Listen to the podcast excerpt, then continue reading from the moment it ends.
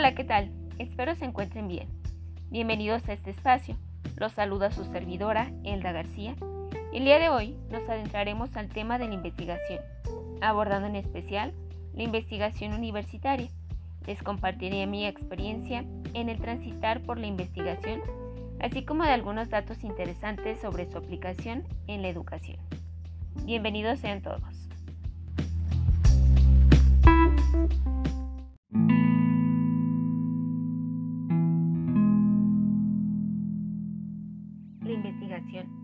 Constituye un componente cada vez más significativo en el quehacer de la sociedad.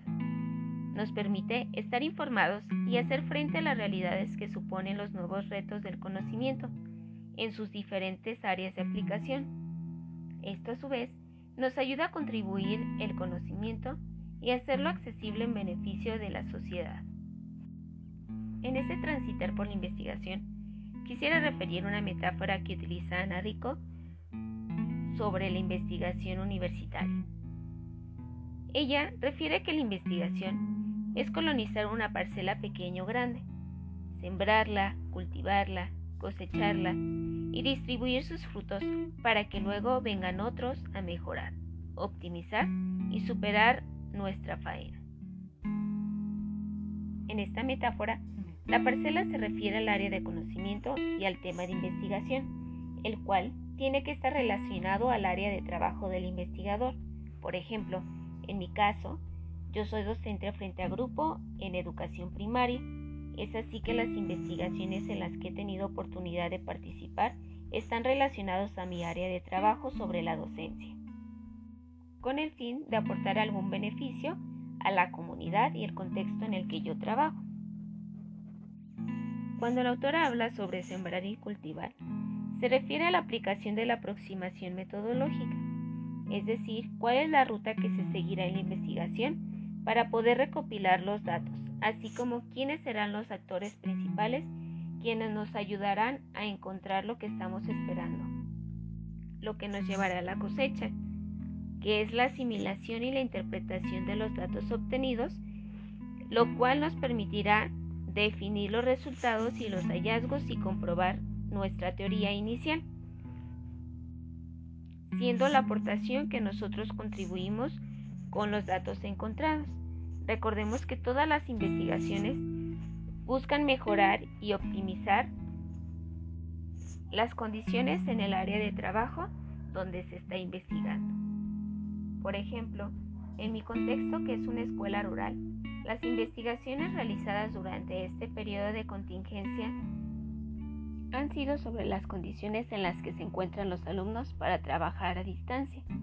Por ejemplo, el alcance que tienen de las tecnologías y cómo esto ha influido en el desarrollo de sus competencias.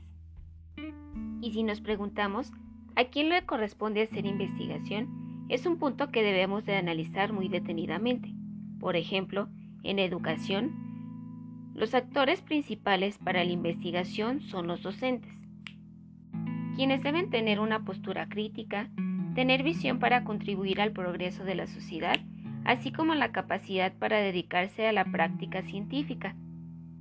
Un dato que quisiera compartirles sobre la investigación universitaria que me llamó la atención es sobre la diferencia que se encuentra ante el profesor investigador del profesor docente. El profesor investigador enseña desde la duda, desde la pregunta, no mira el mundo desde una perspectiva absoluta. Evalúa para encontrar explicaciones en las dudas de sus estudiantes y la finalidad de su enseñanza no es el dominio, sino la búsqueda incansable. A diferencia del profesor docente, quien ayuda a construir el conocimiento y hacerlo accesible a sus alumnos en beneficio de la sociedad. Si tú eres un docente que esté escuchando este podcast, te invito a que reflexiones qué tipo de profesor eres. ¿El profesor investigador o el profesor indocente? Y cómo esto influye en el desarrollo de competencias de tus alumnos. Además, te invito a que analices la siguiente frase. La escuela está llamada a ser en todo momento un faro que ilumine la realidad social en la que está inmersa, a través de los profesores científicamente capaces y comprometidos en sus áreas del saber, donde cada uno de nosotros como docentes brindamos energía a ese faro que ilumina la sociedad y el uso que le demos a la investigación puede favorecer en el desarrollo de la inteligencia e imaginación de nuestros alumnos. Es por eso que formar a través de lo que aporta la investigación consiste en ayudar a entender que las ideas más profundas que cambian las sociedades, sin importar la ciencia que se hable, no son nunca entidades muertas, sino que por el contrario, poseen una enorme actividad y un profundo poder transformador de las cosas. Es así como termino con este podcast, agradeciéndoles este espacio en el que me permitieron estar con ustedes.